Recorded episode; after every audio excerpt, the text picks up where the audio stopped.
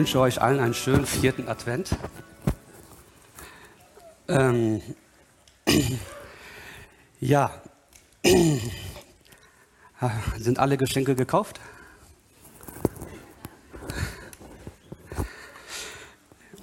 Also im Notfall gibt es immer noch Tankstellen, die 24 Stunden offen haben. Ja, das ist kurz vor Weihnachten ist viel Stress und ähm, manchmal weiß man gar nicht, was man da alles schenken muss und was man geschenkt bekommt.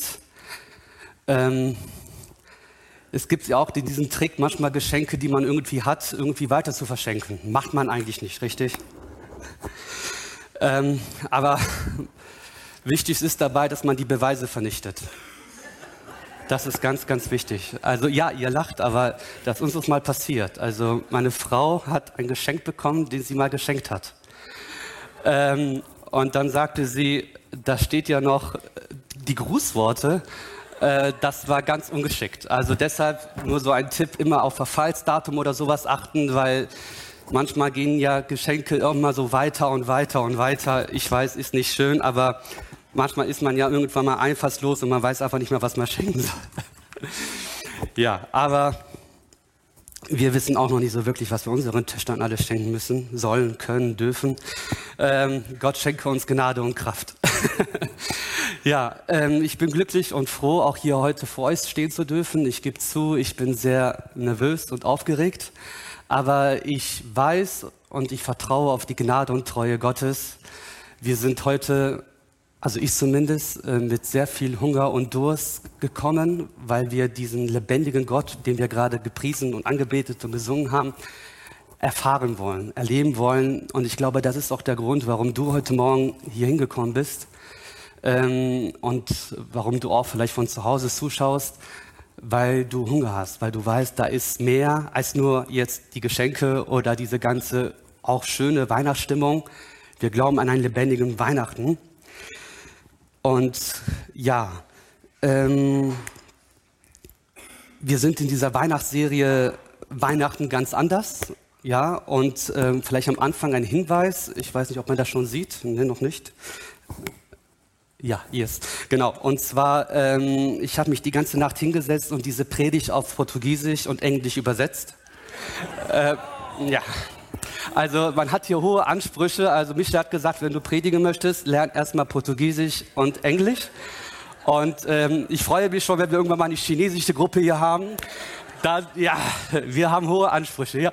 Nein, Spaß beiseite. Ich danke dem Felix, der hat es übernommen. Und wir haben natürlich coole Apps. Also, was wären wir heute ohne App? Also, ähm, es gibt dafür sogar Apps, die das mal ebenso machen. Und ihr könnt das gerne einscannen, QR-Code und dann meinen etwas bedürftigen Skript, sage ich mal, dann gerne mitlesen. Ähm, wir haben es auf Portugiesisch und Englisch. Und dann habe ich mich gestern die Frage gestellt, warum nicht auf Italienisch? Ähm, Ganz einfach. Also wir Italiener, wir sehen es nicht eins, irgendwas zu scannen. Also wir sagen, ich komme hier hin und ich schaue es mir einfach mal an und ich scanne hier gar nichts. Also das läuft hier bei mir nicht. ich glaube, wir haben das mit dem Scan auch nicht so ganz verstanden. Das ist, glaube ich, die Wahrheit. Aber wir sind mehr so die auditiven Lerntypen. Wir hören durch Hören. Also wir lernen durch Hören, so war das, ja. Also lesen ist nicht so unser Ding.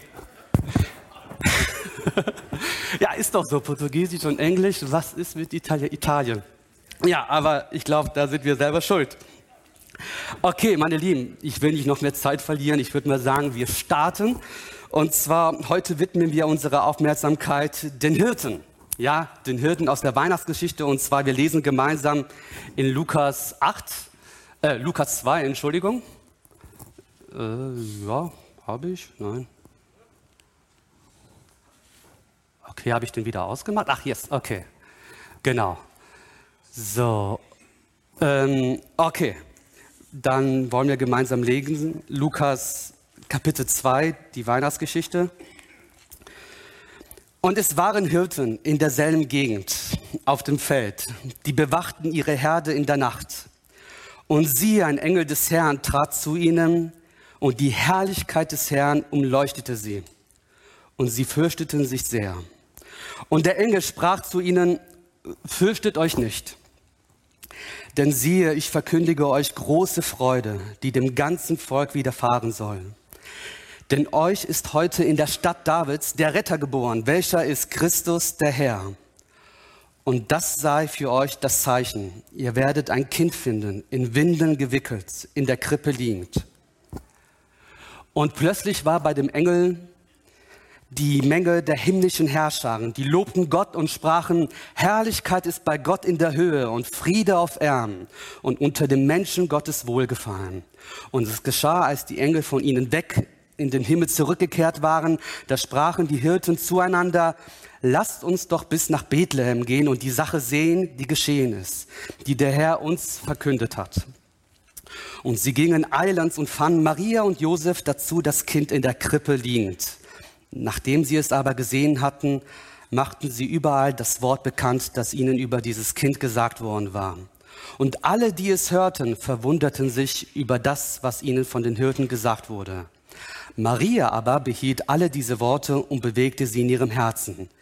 Die Hirten kehrten wieder um, priesen und lobten Gott für alles, was sie gehört und gesehen hatten, so wie es ihnen gesagt wurde. Mir ist bewusst geworden, als ich das, das gestern, äh, diese Woche gelesen habe, dass es die ersten Menschen waren auf diesem Planeten, die die Weihnachtsbotschaft jemals gehört haben. Die ersten Menschen. Jesus ist geboren. Das wusste bis dahin eigentlich noch keiner, außer natürlich Maria und Josef selber. Keinem war es bewusst. Und Gott, der Vater, was macht er? So eine wichtige Botschaft. Ja, es ist nicht nur eine wichtige Botschaft, es ist die Botschaft überhaupt. Es ist die Rettung, es ist die Lösung auf, auf alle Probleme, die es auf diesem Universum gibt in Jesus.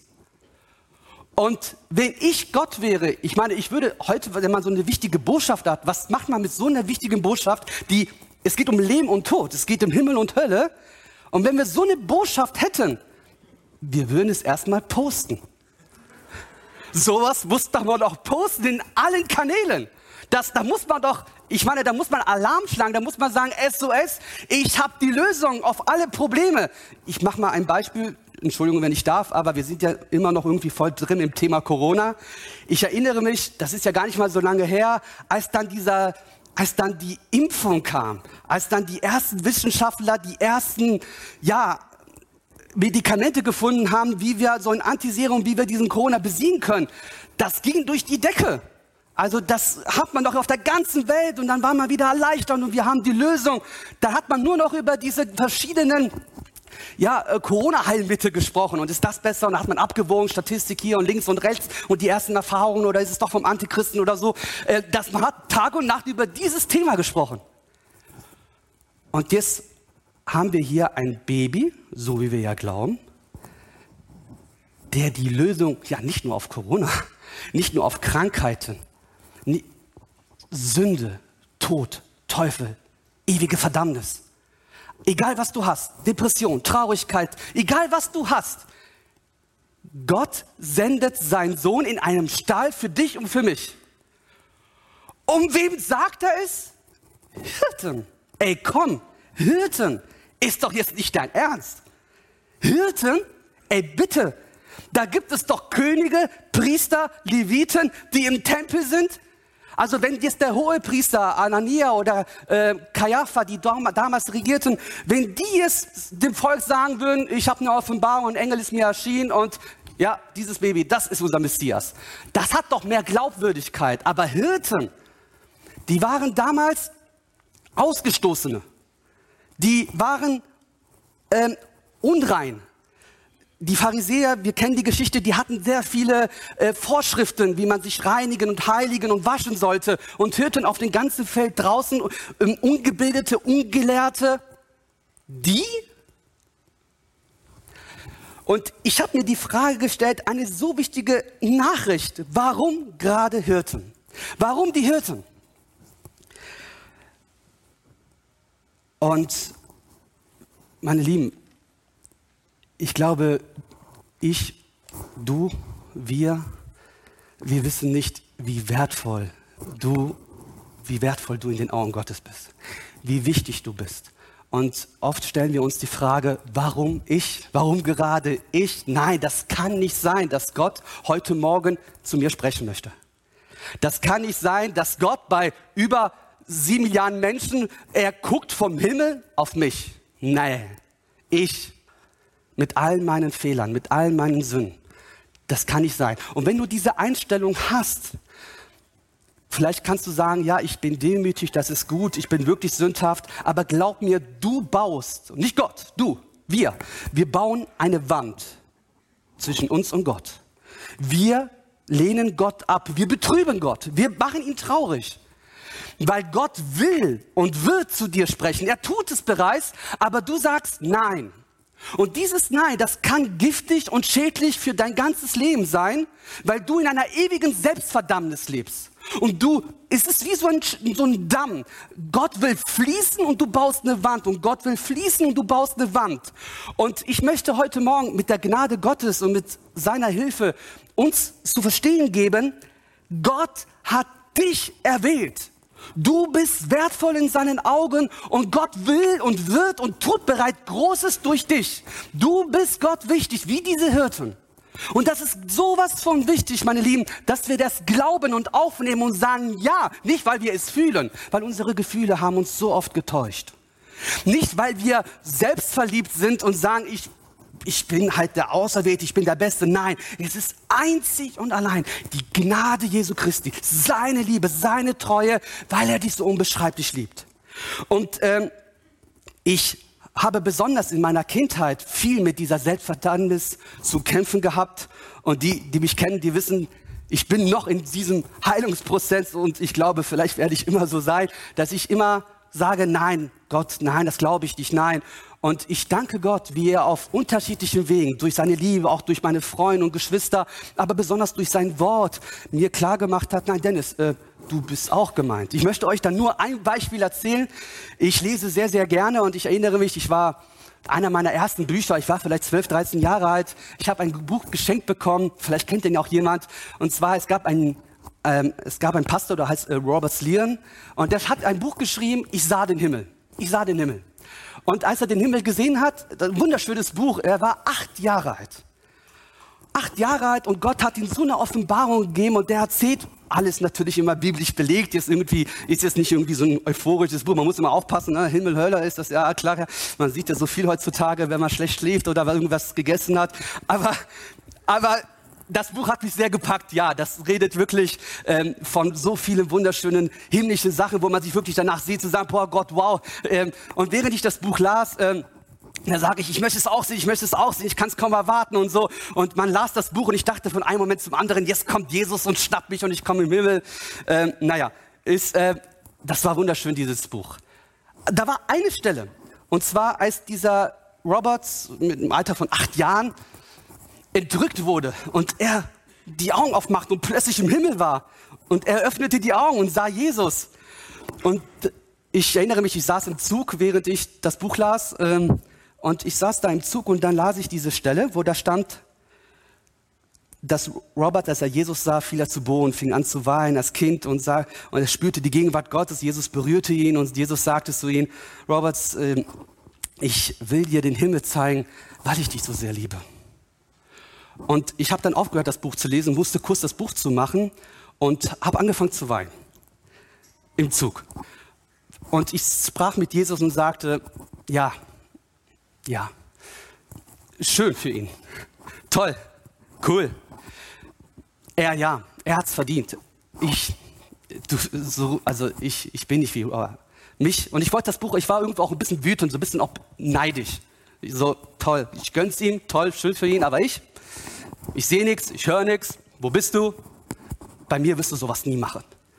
Aber dann, als ich mich ein bisschen beruhigt habe, machte ich das Buch auf und habe weitergelesen. Und direkt der nächste Satz war, und so wie er mich liebt, so liebt er auch dich. Also als ob dieser Autor schon gemerkt hat, dass einige Leser jetzt bestimmt denken werden, er wird geliebt, ich. Gott liebt nicht einen mehr als den anderen. Gott macht keine Unterschiede. Du machst den Unterschied. Du, es ist dein Unglaube. Du machst den Unterschied. Wir machen es. Wir bauen eine Barriere. Wir machen aber, wenn, vielleicht, wieso. Wir machen diese Konditionen, diese Bedingungen. Gott nicht. Gott sagt, kommt alle her zu mir. Kommt alle her zu mir. Ich mag keinen Unterschied. Als Jesus auf dem Wasser lief, da haben ihn alle Jünger gesehen. Alle zwölf sahen Jesus. Aber nur einer sagte, wenn du es bist, Jesus sagt, dass ich kommen soll. Jesus hat nicht gesagt, komm, Petrus. Er hat nicht gesagt, komm, Johannes. Er hat gesagt, komm. Von den zwölf hat sich nur einer angesprochen gefühlt.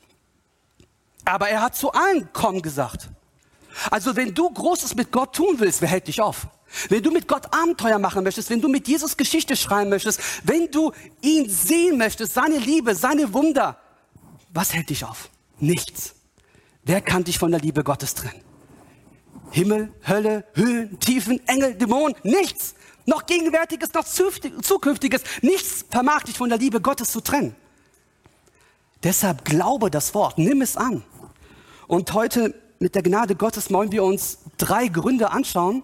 Drei Gründe, warum Gott gerade dich auserwählt hat. Warum gerade Gott dich meint, so wie er die Hirten auserwählt hat, schauen wir uns jetzt gemeinsam drei Gründe an. Lass uns anfangen mit Punkt Nummer eins. Warum ich? Warum ich?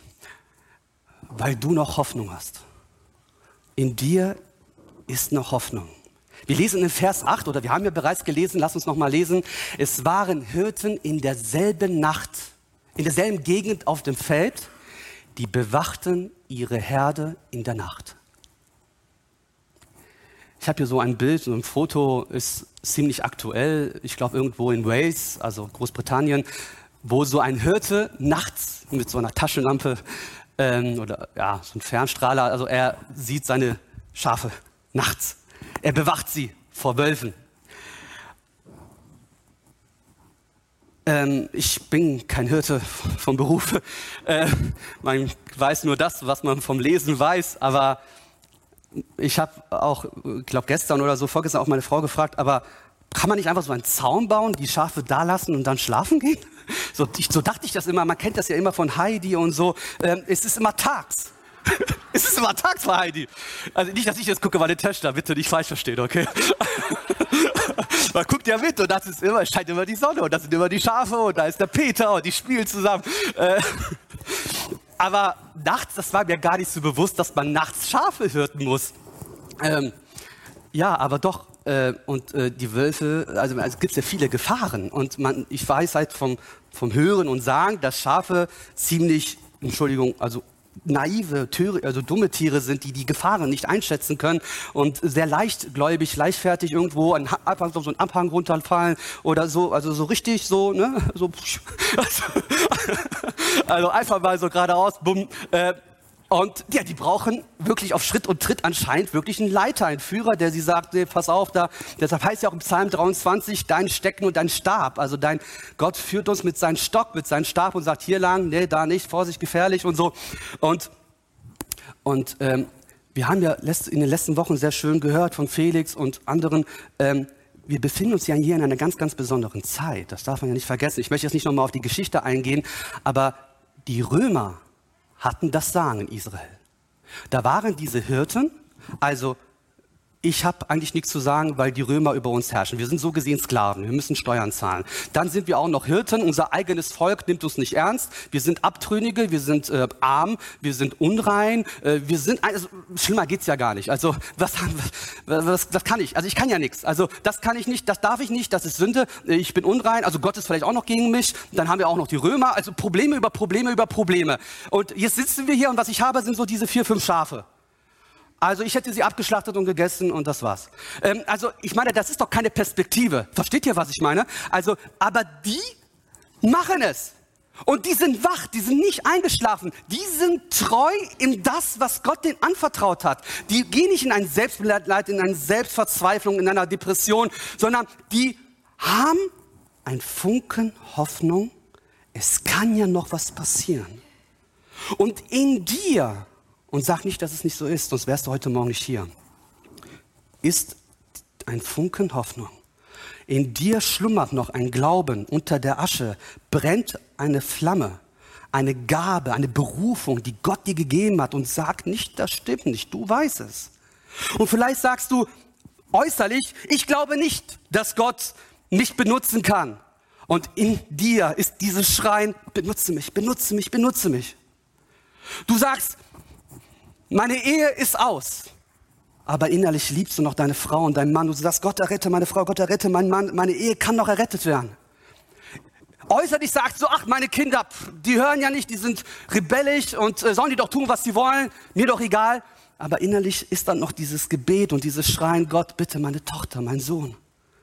Du gibst nicht auf, auch wenn du denkst, dass du aufgibst. Aber das ist nicht wahr. Du hoffst und betest und sagst, kann noch ein Wunder passieren? Ja, lass das Gebet raus. Lass dieses Schreien vor dem Altar Gottes. Bring es Gott da, weil Gott sieht, ich habe dich auserwählt, weil ich sehe in dir Hoffnung. Ich sehe, dass du nicht aufgegeben hast. Ich sehe, dass du noch an mir, du glaubst noch. Du schreist noch. Es ist wie dieser blinde Bartimäus, der ist blind, der ist in der Ecke. Jesus geht einfach weiter. Aber Jesus hört, da ist jemand am Schreien. Und er dreht sich nicht rum, er geht weiter. Und du sagst, der dreht sich ja nicht einmal rum. Okay, konnte er sowieso nicht sehen, er war ja blind, ne? Okay, aber er sagt, Jesus geht einfach weiter. Und die Jünger schreien, sei leise. Und er schreit lauter. Und ich kann mir vorstellen, wie von innen Jesus strahlt. Und Jesus sagt, da ist einer, der verstanden hat, wer hier rumläuft. Da ist einer, der noch an mich glaubt. Da ist einer noch, der weiß, dass ich einfach nur so machen muss und der ist geheilt. Und Jesus sagt, schrei weiter, schrei weiter. Du könntest ja sagen, boah, ist aber gemein, ne? Also, ich bin ja schon blind, jetzt muss ich auch noch rumschreien. Ja, musst du. Ja, musst du, weil Gott will, dass wir zu ihm schreien. Ja, aber schreien, ey, komm, ich meine, man muss ja nicht rumschreien hier. Ich meine, wie sieht das denn aus, wenn ich jetzt anfange rumzuschreien? Ist doch egal, wie es aussieht. Du brauchst Jesus. Ich brauche Jesus. Wir brauchen Gott.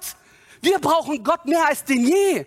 Die Situation in unserem Land war noch nie so verheerend und so säkularisierend wie in dieser heutigen Zeit, dass die Menschen Gott brauchen.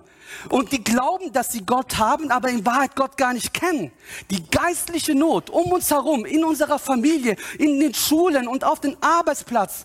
Die Menschen brauchen Gott. Und wenn jemand dann vermutet oder sagt, man muss ja nicht übertreiben, halten wir den Ball flach, es ist doch eigentlich alles okay, der hat den Blick verloren, den geistlichen Blick, dass die Situation sehr, sehr, also verheerend ist sehr dramatisch, weil Menschen nicht den wahren lebendigen Gott kennen. Und du spürst die Not und die Hungersnot, die Wüste um uns herum. Menschen hören von Gott, aber haben nicht die lebendige Erfahrung, die Begegnung mit Gott gehabt, sind nicht von neu wiedergeboren, sind nicht errettet. Und Gott sieht in dir und in dir und in dir ein Potenzial. Du kannst etwas bewirken, wie diese Hirten.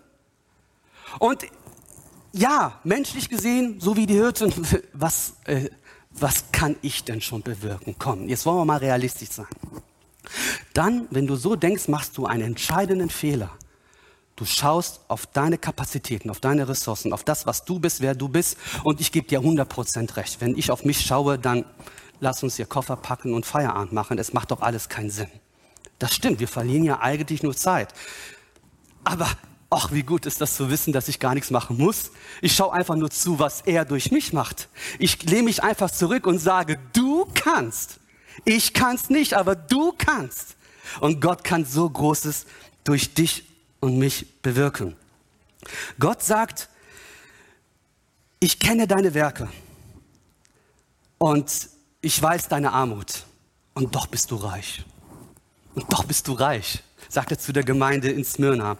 Zu der Gemeinde Philadelphia sagt Gott in Offenbarung 2, ich kenne deine Werke. Du hast eine kleine Kraft. Du hast eine kleine Kraft. Aber du hast mein Wort bewahrt und meinen Namen nicht verleugnet. Ich komme bald. Halte fest, was du hast, dass niemand dir deine Krone nimmt. Ich kenne dich. Und du hast diesen Ruf, du bist arm, schwach und so. Aber in meinen Augen, ich sehe das gar nicht so. Du siehst es so, aber ich sehe dich gar nicht schwach. Als dieser Engel vor Gideon erschien, Gideon, da sagte Gideon, ich bin der Letzte, ich bin der Jüngste, ich, ich, wir sind versklavt von den Madianitern. Und der Engel sagt, Hallo, du Soldat, du wertvoller Kriegsmann. Da sagt Gideon, redet er gerade mit mir? Meint er mich? Hä? Hallo? Ich? Was kann ich schon? Was kann ich? Und Gott sagt, über 100.000 Feinde, such dir 300 aus und die haben den Krieg gewonnen. Statistisch gesehen unmöglich. Wie kann man 300 mit Hunderttausenden vergleichen? Aber Gott kann es. Also sage nicht, du kannst nicht, weil du kannst es nicht, aber er kann es durch dich. Denn wenn du schwach bist, dann bist du stark in Jesus. Das ist das Geheimnis. Glückselig ist der Knecht, dass wenn der Herr kommt, ihn bei seinem Tun finden wird, sagt Jesus.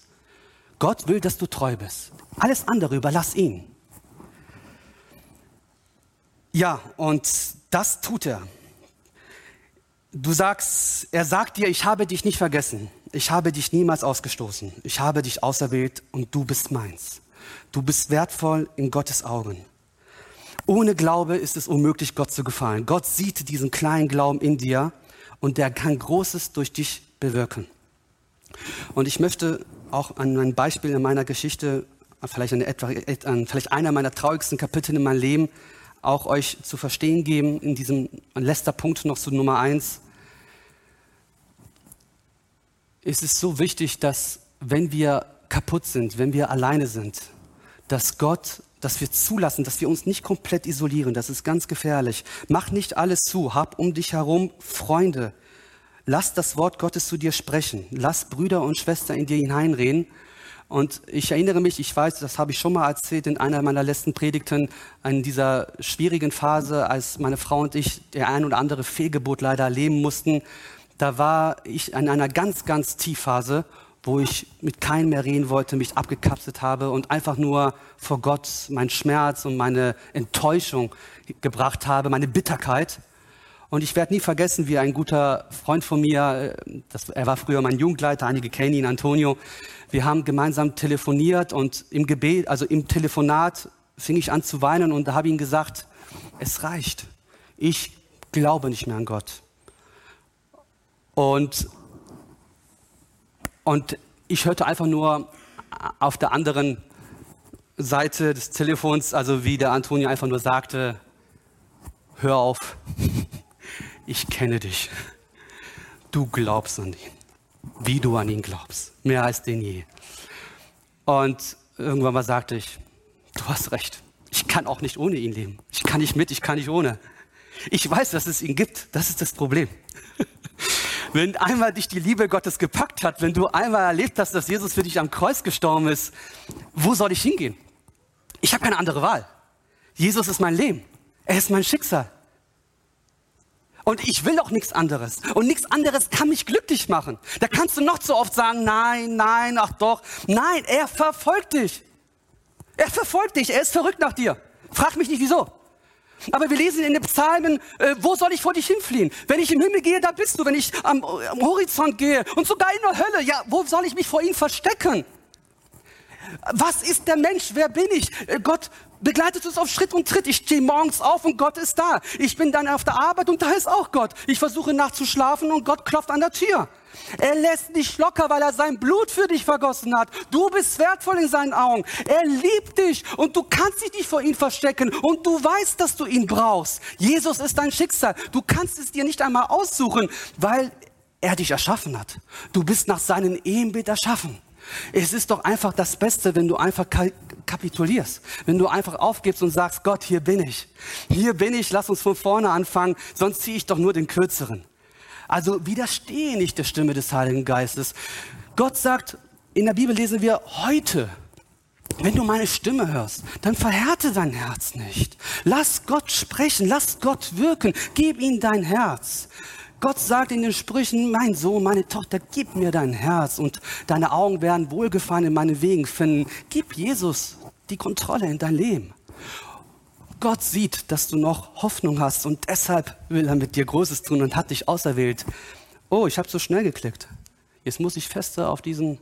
Äh, na, jetzt richtig. Ja, Nummer zwei. Nummer zwei. Gott hat dich auserwählt, weil du weißt, dass du ihn so dringend brauchst. Du weißt, dass du ihn so dringend brauchst. Fürchtet euch nicht, euch ist heute in der Stadt Davids der Retter geboren. Welcher ist Christus, der Herr? Ah, erkennst du, dass du einen Retter brauchst? Das Wort Retter, naja, wir verbinden es oft immer so, ich weiß nicht, mit Erste Hilfe oder so. Ähm, ich ähm, war mal auf einer Fortbildung für Religionslehrern und ähm, wir saßen da im Kreis und da waren, wie gesagt, Religionslehrer kann man ja erwarten, dass man etwas von der Bibel kennt. Ein bisschen zumindest.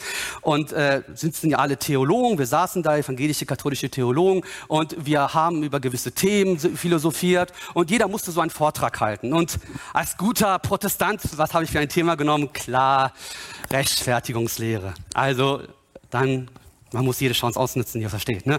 Und dann redet man über, habe ich über Jesus und Sola Gratia und die Gnade und so und über Martin Luther, was er so entdeckt hat. Ne?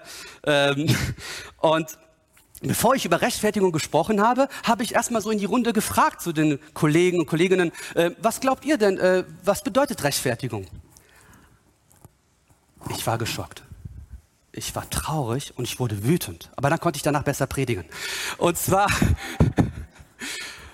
da sagt tatsächlich die ein oder andere Religionslehrer und Lehrerinnen, Rechtfertigung? Ich brauche mich nicht zu rechtfertigen. Warum soll ich mich rechtfertigen? Warum? Wir sind doch gläubig, wir haben Gott. Gott ist gut. Ich brauche keine Rechtfertigung. Was hat das denn jetzt mit dem Christentum zu tun? Ah, nicht der so. Nee, ne? Nee, aber bleib ruhig, ruhig. Danke, nächster Beitrag. Ah, interessant. So kann man es auch sehen. Ja. Lassen wir hier so, machen wir so eine kurze Feedbackrunde. Jeder gibt so Vorteile pro Evaluation und so alles, ne? ganz wichtig. Und so, und dann gucken wir am Ende, schmeißen wir alles zusammen. Bumm, kommt irgendwas raus. Aber nicht zu nahe treten. Jeder darf glauben, was er will. Wir sind in einem freien Land. Wir leben in einer Demokratie. Nee, nein. Wir brauchen Jesus. Das ist doch, es geht doch nicht darum, dass ich kein zu nahe treten möchte. Ich meine, wenn jeder so denken würde, dann wäre Jesus bestimmt nicht am Kreuz gegangen. Wenn wir der Ansicht sind, dass wir kein zu nahe treten wollen, was mache ich dann hier oben eigentlich? Ich bin doch gerade dabei, euch zu nahe zu kommen. Und innerlich sind einige, die sagen, hau ab, hau ab, hau ab. Und ich komme immer näher, näher, näher. Ich mache mich dadurch definitiv bei einigen total unbeliebt. Ist mir egal. Weil ich gerade dabei bin, dir zuzurufen, du brauchst Jesus, dass man sich dabei die Hände schmutzig macht, dass man sich dabei bei einigen unbeliebt macht. Ja, das hat uns doch Jesus alles vorhergesagt. Er hat doch gesagt, die werden euch hassen, die werden euch verfolgen, die werden euch aus den Synagogen rauswerfen. Um meines Namens willen werden die euch sogar töten. Also töten, dann finde ich so ein, geh mal weg, noch harmlos. Oder wie bist du denn drauf? Können wir nicht damit leben? Ist das so schmerzhaft? Suchen wir so sehr die Anerkennung auf unseren Arbeitsplatz und von Menschen? Brauchen wir das, die Herrlichkeit von Menschen, wenn wir die Herrlichkeit Gottes haben? Wenn ich seine Bestätigung habe? Paulus sagt, wenn ich Menschen gefallen wollen würde, dann wäre ich bestimmt nicht Evangelist geworden. Da gibt es doch so viele andere Berufe, sorry. Ey, aber ich, ich, ich werde doch nicht Christ, damit ich Bestätigung suche. Ich suche doch nicht Bestätigung von Menschen, die nicht Jesus kennen und in der Dunkelheit leben. Ich brauche seine Bestätigung. Ich brauche sein Wohlgefallen. Ich brauche seine Annahme. Ich brauche Gott, weil mein Herz durstet und schmachtet nach ihm. Er liebt mich und ich liebe ihn. Er ist mein Bräutigam. Er kommt mich abholen und ich werde für eine Ewigkeit bei ihm sein. Er hat so viel für mich getan. Wir feiern Weihnachten, wir feiern Ostern, wir predigen, dass er für uns hier auf die Welt kam und in einen dreckigen Stall geboren ist und hier 33 Jahre lebte als Mensch. Er, der keine Sünde kannte, wurde zur Sünde von uns. Er, der nie was Falsches gemacht hat, vergoss sein heiliges Blut für mich, um mich loszukaufen, um mich zu befreien kann ich dann nicht ein bisschen Schmach ertragen? Paulus sagt, das, was an seinem Leid noch fehlt, das erfülle ich so gerne in meinem Leib. Das mache ich gerne. Und als Petrus und Johannes rausgepeitscht wurden, dann gingen sie mit einer Freude raus, weil die sagen, Johannes, Petrus, ey, wir durften für Jesus leiden. Wow! Ich weiß, heutzutage würde man denken, die haben die doch nicht alle. Ey, die stehen auf Schmerzen, da stimmt doch was nicht bei denen. Die, wie will man das bitte verstehen? Die leben in einer anderen Dimension. In der wahren Dimension. Vielleicht leben wir in einer falschen Dimension. Meine Freunde, liebe Zuhörer, ich bitte um Verzeihung, wen das vielleicht zu weit geht, aber das steht in der Bibel. Das ist das Wort Gottes. Und ja, Jesus sagte zu den Pharisäern, ich bin gekommen, um einen Unterschied zu machen, damit die, die sehen, nicht mehr sehen. Und die, die nicht sehen, die sollen sehen. Muss man erstmal verstehen, ne? Also sehen, sehen, nicht sehen, sehen. Ähm, und dann haben die Pharisäer, die, die waren ja überzeugt, wir haben den Durchblick, wir wissen die Wahrheit. Dann sagt der Pharisäer, willst du damit sagen, wir sind blind oder was? Beleidigst du uns gerade oder was? Willst du damit sagen, wir sind blind, wir Pharisäer? Und Jesus sagt, weil ihr sagt, dass ihr sehen könnt, seid ihr blind. Wenn ihr sagt, uns geht's gut, alles gut, dann kann Gott euch nicht helfen. Weil ist doch alles gut. Da, da, da, ist dein Herz hart. Du erkennst nicht, dass du einen Retter brauchst. Du erkennst nicht, dass du Jesus brauchst. Du erkennst nicht deine Not. Du erkennst nicht, dass du ein Sünder bist, dass du Vergebung deiner Sünden brauchst. Solange du sagst, ist alles gut. Ich bin mir keiner Sünde bewusst. Ja, wir sündigen doch alle hier ein bisschen. Nobody's perfect und so, ne? Also tolle, schöne Ausreden, so Floskeln, wo keine wahre Reue ist, keine Buße ist. Aber Jesus sagt, dieser Blinde hier, der gesagt hat, Jesus, ich bin blind. Ich bin blind. Ich, ich verstehe nicht ein und aus. Ich bin durcheinander. Ich brauche dich. Den konnte ich heilen. Ich mache aus Blinde Sehende. Und aus Sehende mache ich Blinde. Gott hat das Niedrigste auserwählt, um die Hohen zu beschämen. Gott hat die Schwachen auserwählt, um die Starken zu beschämen. Gott hat die, Reich, äh, die Armen auserwählt, um die Reichen zu beschämen, sagt Paulus in Korinther. So arbeitet Gott. Und bitte, ich will nicht, dass der eine oder andere es falsch versteht, so nach dem Motto, ja, Entschuldigung, dass ich viel Geld habe und reich bin. Nein! Kannst du mehr Zehnte zahlen, ist doch gut. ja, darum geht's nicht. Darum geht's nicht. Es geht nicht, es geht darum, es geht, äh, als Jesus in der Bergpredigt sagte, glückselig sind die, die arm sind, die, die werden reich. Da meinte er arm im Geist. Es geht darum, dass du in deinem Geiste erkennst, ich bin arm vor Gott. Es geht nicht um Materialismus, um das Äußerliche. Es geht natürlich um das Innere. Ein, letzter Punkt noch zu dieser Sache. Und zwar lesen wir mal genau, was da steht. Da steht ja, heute ist ein Retter geboren. Ja, wir brauchen den Retter. Aber schaut mal, da steht noch was. Es ist nicht nur ein Retter geboren. Jesus ist Retter und Herr gleichzeitig. Jesus ist Herr. Und ich möchte euch diese zwei Fragen stellen. Erstens, ist Jesus dein Retter? Hat Jesus dich von deinen Sünden errettet? Hast du die Vergebung deiner Sünden empfangen? Hast du die Neugeburt erlebt? Hat Gott dein Leben verändert? Hast du Jesus wirklich erlebt, wie er dich befreit von der Finsternis ins Licht? Von der Dunkelheit in seiner Herrlichkeit? Hast du das erlebt, wie ein neues Leben in dir anfängt? Und wenn du Ja sagst, dann freut mich das und dann stelle ich dir direkt die zweite Frage. Ist Jesus auch dein Herr? Das ist nicht das Gleiche. Herr heißt, er ist der Bestimmer. Er sagt, wo es lang geht. Du, ähm, du sagst nicht zu Gott, Gott macht dies und dies und dies, sondern Gott sagt es zu dir. So, jetzt hör mal zu. Jetzt machst du für mich das, das und das. Es ändert sich. Jesus ist nicht mehr der Beifahrer, wo du sagst, Jesus, schön, dass du da bist. Also guck mal, du bist es mein Navi. Also ich möchte gerne da, da, da und hilf mir mal dabei. Nein, nein, es ist so, dass du aussteigst, Jesus am Steuerrad lässt und du daneben sitzt und dann sagst du zu Jesus, Jesus, wo gehst du jetzt lang? Mach du in mein Leben. Das ist ein großer Unterschied. Und meine Lieben, ich möchte auch gerne was heute Morgen zu denen sagen, die sagen, Jesus, äh, Dennis, ich hab Jesus, ich, ich bin Christ und ich habe das erlebt ähm, dann möchte ich gerne auch zu dir ein Wort heute Morgen sprechen, wenn ich darf. Ähm, gibt es in deinem Leben Bereiche, die du noch nicht unter der Herrschaftsgewalt Christi getan hast? Gibt es noch Punkte in deinem Leben, wo du sagst, Jesus, gerne dies, dies, dies, aber bitte da? Nee, das ist, ähm, das ist Privatsphäre. Ähm, es ist immer gut, über sich selber zu sprechen, wisst ihr? Ähm, ich habe in meinem letzten, meinem Leben gemerkt, dass ich auch, und da möchte ich auch meine Sünden bekennen, ich habe Bereiche in meinem Leben, die ich nicht Gott ganz geweiht habe, wo ich als Jugendlicher, als Teenager viel mehr in Jesus verliebt war, viel mehr Zeit mit ihm verbracht habe, gerne, wo Jesus an, an der ersten Stelle stand, wo Jesus mal ein und alles war. Heute kann ich mir vorstellen, wenn ich nach Hause komme, wenn ich Stress habe, wenn ich müde bin, da sind oft so die ersten Gedanken, ach, Gebet, Bibel lesen, Gott dienen, Gott auf seiner Stimme Zeit mit Gott verbringen. Ja, machen wir dann kurz vorm Schlafen. Aber jetzt erstmal vielleicht ein bisschen relaxen, erstmal chillen, erstmal einen schönen Film gucken. Versteht mich nicht falsch. Ich weiß, einige sagen, was ist dabei Schlimmes? Überhaupt nicht. Überhaupt nicht. Aber wenn du weißt, dass das Erste, was für dich Spaß macht, Netflix ist oder Chillen oder Internet oder Zeit mit deinen Freunden, Zeit mit deiner Familie, ja sogar deine eigene Frau, deine eigenen Kinder. All das kannst zu einem Götze werden und Gott in den ersten Platz in deinem Lebenraum. Alles legitime, wunderschöne, verständliche Sachen. Aber Gott ist ein eifersüchtiger Gott und er möchte an erster Stelle in deinem Leben stehen. Und wenn du bekennen musst, Jesus, du bist dann nicht mein Leben, wie wir gerade gesungen haben. Gott, du bist gut, Gott, du bist wichtig. Es ist so toll, bei dir zu sein.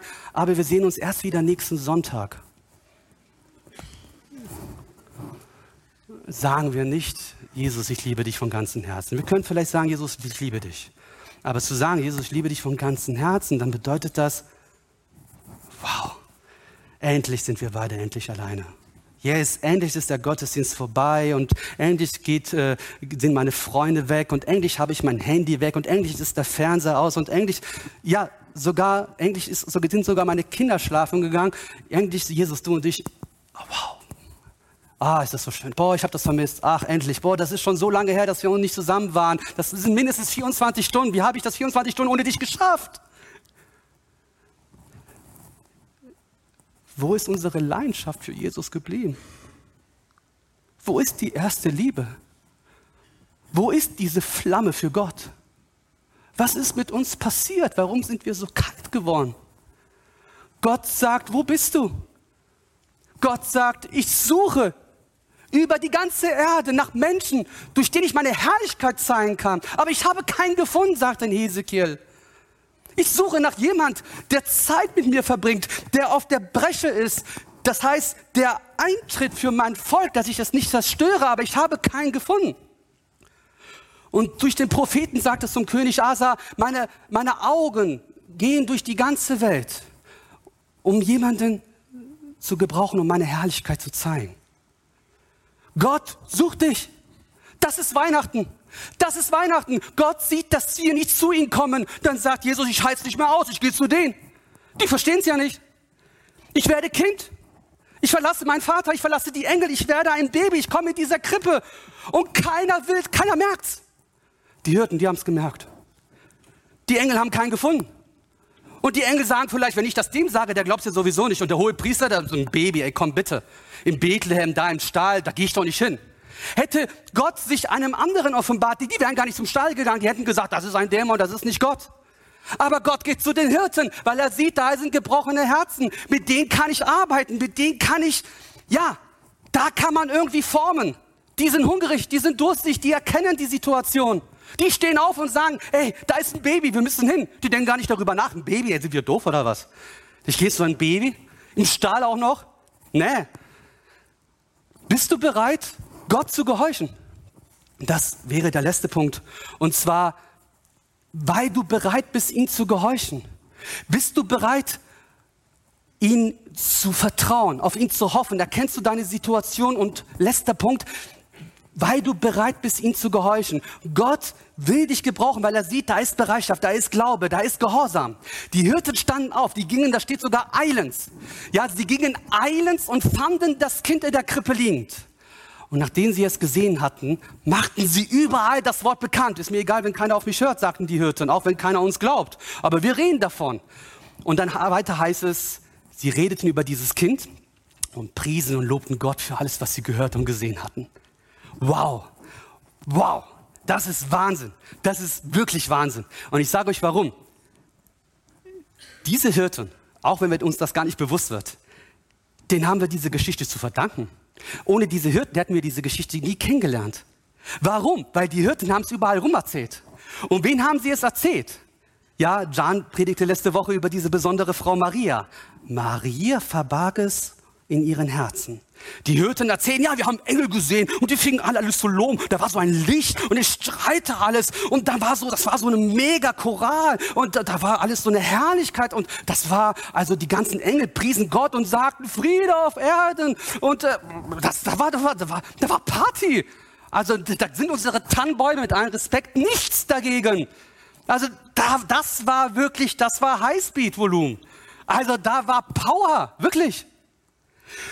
Und die Maria sagt, äh, äh, äh, ja, und das ging so über ein paar Jahre. So, und 20, 30 Jahre später kommt dann der Lukas und sagt, Maria, ich schreibe gerade ein Buch, erzähl mal. Und Maria, pff, ja Moment, also, ja, wo soll ich denn anfangen? Und Lukas sagt, komm, ich muss mal schreiben, keine Ahnung, warum ich schreiben muss. Vielleicht wird das ja irgendjemand lesen. Ja, ist heute nur Bestseller, so nach 2000 Jahren. Aber vielleicht wird irgendjemand das lesen, was ich schreibe. Also erzähl mal, Maria. Und Maria sagt, okay, ich beginne mal mit den Hirten. Hä? Hirten? Welche Hirten? Bumm. 2500 Mal in verschiedene Sprachen übersetzt. Immer noch Bestseller, sogar besser als Harry Potter. Ist das nicht gut zu wissen? Ja, also Bibel steht immer noch an erster Stelle. Noch, hoffentlich war noch weiter. Noch heute, nach 2000 Jahren, feiern wir Weihnachten und erzählen in Kindergärten und überall die Geschichte von den Hirten. Ist das nicht Hammer? Ist das nicht eine Gelegenheit? Das ist doch irgendwelche unbekannte Hirten, die hätten doch nie im Leben gedacht, die dachten schon, wenn wir tot sind, nach, nach paar Monaten oder nach paar Tagen, vielleicht kommt ja keiner auf unsere Beerdigung. Nach 2000 Jahren reden wir immer noch über die und sagen, was haben die da so Besonderes erlebt? Oh, ich muss weiterblättern, sorry. Ja, also das, ähm, wir können nicht, nicht davon reden. Wenn du Gott erlebt hast, so wie diese Hirten, du musst, du musst es rauslassen. Du musst sagen, ich habe Jesus in meinem Leben erlebt. Du kannst da nicht schweigen. Und ich weiß, es ist oft schwierig und es ist oft peinlich. Aber für Jesus machen wir dies und mehr. Amen. Ich meine, er hat so viel für uns getan. Wir können da nicht stumm sein. Und auch wenn es, ich weiß, manchmal sind das so, besonders jetzt vielleicht auch in den, am Weihnachtstisch, ja, jetzt, wo wir mit unseren ganzen Families zusammen sind. Und dann manchmal sind da so, ja, und man sagt, oh, Weihnachten ist schön, und was machst du an Weihnachten und so. Und wir können natürlich das Thema ganz leicht machen und sagen, ja, ja, Weihnachten, äh, ja, Weihnachten ist schön. Du kannst aber auch sagen, ja, Weihnachten, ja, Weihnachten, ja, Jesus, ne? Hä? Ja, übertreib jetzt nicht. Komm, wir sind jetzt in Familie, das passt gerade nicht. Ey, das ist die Chance, das ist die Chance. Da kannst du über Jesus reden. Da kannst du, da kannst du wirklich Gott groß machen. Ich, ich erinnere mich schon ein paar Jahre her, ich bin ja nicht mehr so der Jüngste, aber als ich Abi, Abi gemacht habe, da habe ich Biologie-Leistungskurs gehabt. Biologie-Leistung. Thema Evolution. Wunderschönes Thema, Evolution. Hammer. Wir danken Charles Darwin für die Evolutionstheorie. Ähm, und ich sitze da und ähm, und da fängt so die Biolehrerin an zu sagen, ja, so mit den Affen und so. Und dann tut sie so eine coole, äh, äh damals war es glaube ich Videokassette. Wisst jemand noch, was das ist? Also sie hat so eine Videokassette reingeschoben, ja. Und so, so, so, so ein XXL-Fernseher, so, ne? so Lieder. Und dann war eine tolle Predigt über die Evolutionstheorie und sprach über Kreationisten. Ich wusste nicht einmal, dass es dieses Wort gibt, Kreationisten. Was, sind, was kann man das essen? Was sind Kreationisten? Und äh, dann sprach diese, diese, diese Dokumentation und machte sich über Menschen lustig, oft in Amerika, die noch an die Schöpfung glauben. Also ne, Kreation heißt ja Schöpfung. Also es gibt tatsächlich heute noch, sagte die Biolehrerin, Menschen, die glauben an die Schöpfung. Und, und dann hat sie die Videokassette, dann, dann da war die Dokumentation zu Ende und die Biolehrerin sagt, oh, was sagt ihr dazu? Und dann, dann, dann alle Schüler so, ey, das kann doch nicht sein. Wer glaubt denn heute sowas und so? Und, und ich bleibe ruhig und bleibe ruhig und sage, so Superman, so, ne? Und mein Freund neben mir, nein! das tust nicht. Und ich das so, ich muss. Und ich so, das ist das Ende, sagt er. Und ich sag auf und und die Lehrerin da mich dran und sagte, ja, Dennis. Und ich da so, ja, Frau Lehrerin, ich habe jetzt gerade gelernt, ich wusste es nicht einmal, dass es dieses Wort gibt, aber ich bin ein Kreationist. Und die Lehrerin, nein, ehrlich, äh, sorry, wir wollten dich nicht beleidigen oder so. Nein, ist überhaupt kein Problem. Aber darf ich kurz meine Vision schildern? Und da kam das Evangelium. Und, die, und dachte, ja, wir glauben, dass Gott die Welt erschaffen hat und Gott ist sein Wort. Und das war doch die Plattform, das war die Plattform für Jesus. Ist das, ich meine, natürlich kamen dann Blicke, natürlich kamen dann Schüler in der Pause, die gesagt haben, du Spinner. Und ich da so, danke, ist doch okay, wenn du das so denkst. Du kannst das auch nicht verstehen, weil du noch nicht Jesus kennst. Aber wenn einmal das Wort strahlt, dann kannst du nicht nicht reden. Da muss es raus, da musst du über Jesus reden. Da kannst du doch nicht schweigen. Das geht gar nicht. Meine lieben Zuhörer, Gott ist gut. Gott ist wunderschön. Und dieses Licht, was die, was die Hirten erlebt haben, das möchte ich auch. Ich möchte aus den, ich möchte diese Herrlichkeit von diesem Baby sehen, was da so rausstrahlt und mein Leben wirklich durchleuchtet und durchdringt. Warum gerade ich? Weil du noch Hoffnung hast, weil du weißt, dass du ihn so brauchst und weil du bereit bist, ihm zu gehorchen. Gott sieht, dass die in dir diese Hoffnung ist. Und während schon mal der Lobpreis nach vorne kommt, möchte ich noch sagen, vielleicht gibt es heute Morgen abschließend, ich möchte nicht die Zeit über, überschreiten oder euch irgendwie langweilen, aber vielleicht noch abschließend, erlaubt mir noch ein paar Worte. Vielleicht gibt es jemand, der sagt, Dennis, okay, ähm, ich habe ja Hoffnung oder ich glaube an Gott. Und ich bin auch bereit zu gehorchen und so alles, ja, aber ich habe es immer noch nicht so wirklich verstanden. Ich habe immer noch nicht verstanden, wirklich? Ich? Ja. Ähm, vielleicht auch wenn dein Herz oder du, du kannst es nicht ganz glauben oder du kannst es nicht ganz aufnehmen, das Wort. Lass mich noch einen Satz sagen. Wir haben ja heute gesagt, dass wir die Hirten sind. Aber wenn du sagst, ich bin nicht dieser Hirte, ich kann nicht so wie die Hirten sein, dann sei doch wenigstens das Schaf. dann sei doch wenigstens das Schaf, weil dieser Hirte, der Hirte über alle Hirten, der Hirte, der, der voller Liebe ist, der ist für dich gekommen. Und, er, und wir können Weihnachten 100% verstehen mit Ostern. Du kannst Weihnachten und Ostern nicht trennen, weil er kam auf die Welt, um für uns zu sterben. Und Falls jemand noch sagt, warum gerade ich? Das ist die Antwort. Gott liebt dich. Gott liebt dich. Und Jesus verlässt die Herrlichkeit seines Vaters. Er nimmt die Form eines Menschen an. Er kommt in einer dreckigen und schmutzigen Stahl zur Welt, weil die Welt, die er selbst erschaffen hat, keinen Platz für ihn hatte. Und im Alter von 33 Jahren wurde er, ging er demütig diesen Weg. Und er, der die Heiligkeit in Person ist. Der, der die Sünde nicht kannte, er wurde Sünde für uns, für dich und für mich. Was für eine Liebe.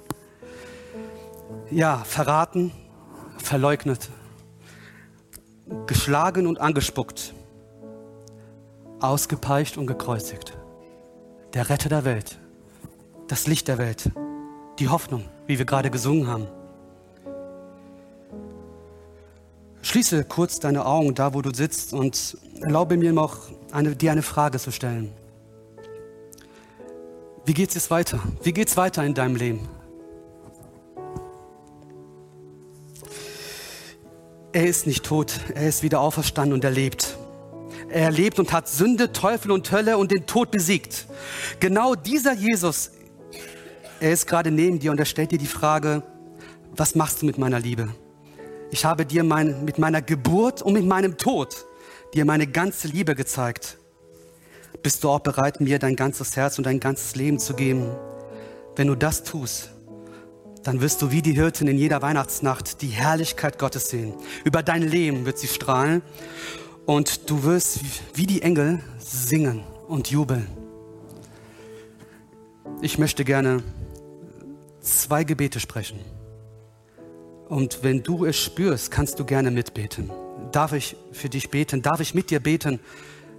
Aber bitte sprich nicht nur die Worte nach, weil ich es sage, sondern sprich die nur nach, wenn du die spürst. Das erste Gebet möchte ich gerne für alle die sprechen, die sagen, Jesus, äh, Dennis, ich kenne diesen Jesus gar nicht. Und ich will ihn jetzt hier und jetzt als mein Erretter annehmen aber ich weiß nicht, was ich sagen soll, ich weiß nicht, wie das geht, dann schließ deine Augen und öffne dein Herz. Wenn das Herz so ist, dann geht das nicht. Du musst dein Herz aufmachen. Und sprich mir einfach diese Worte nach, wenn du die spürst.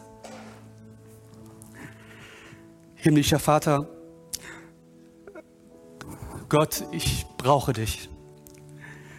Ich habe heute Morgen erkannt, dass ich so verloren bin wie diese Hirten auf dem Feld. Es ist kalt, es ist dunkel, aber ich bin hier und habe Hoffnung, dass du mich gerade hörst. Höre mein Schreien, sieh meine Not. Nimm mein Leben, verändere mein Leben. Wasche mich mit deinem Blut von all meinen Sünden. Mach aus mir einen neuen Menschen. Ich gebe dir mein Herz. Ich gebe dir alles, was ich bin, was ich habe. Und ab heute möchte ich dir nachfolgen. Ich möchte dein Kind sein. Komm in diesem Moment in mein Herz.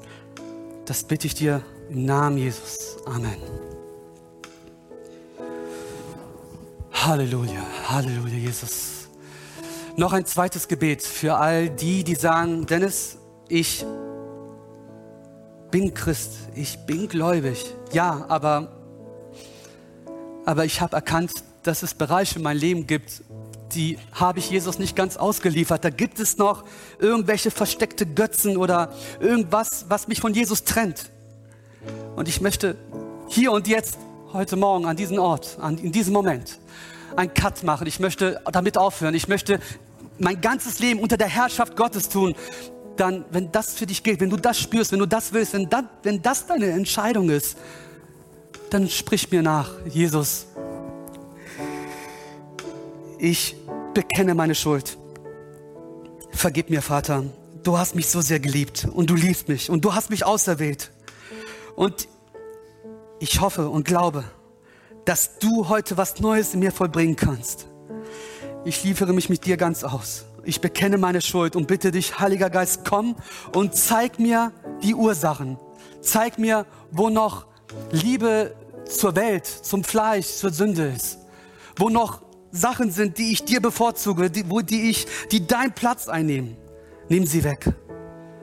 Durch deine Kraft, Heiliger Geist, durch die Salbung deines Geistes. Nicht durch meine Kraft, aber für, durch dein Blut, Herr, gebe ich dir jetzt mein Leben. In Jesu Namen. Amen.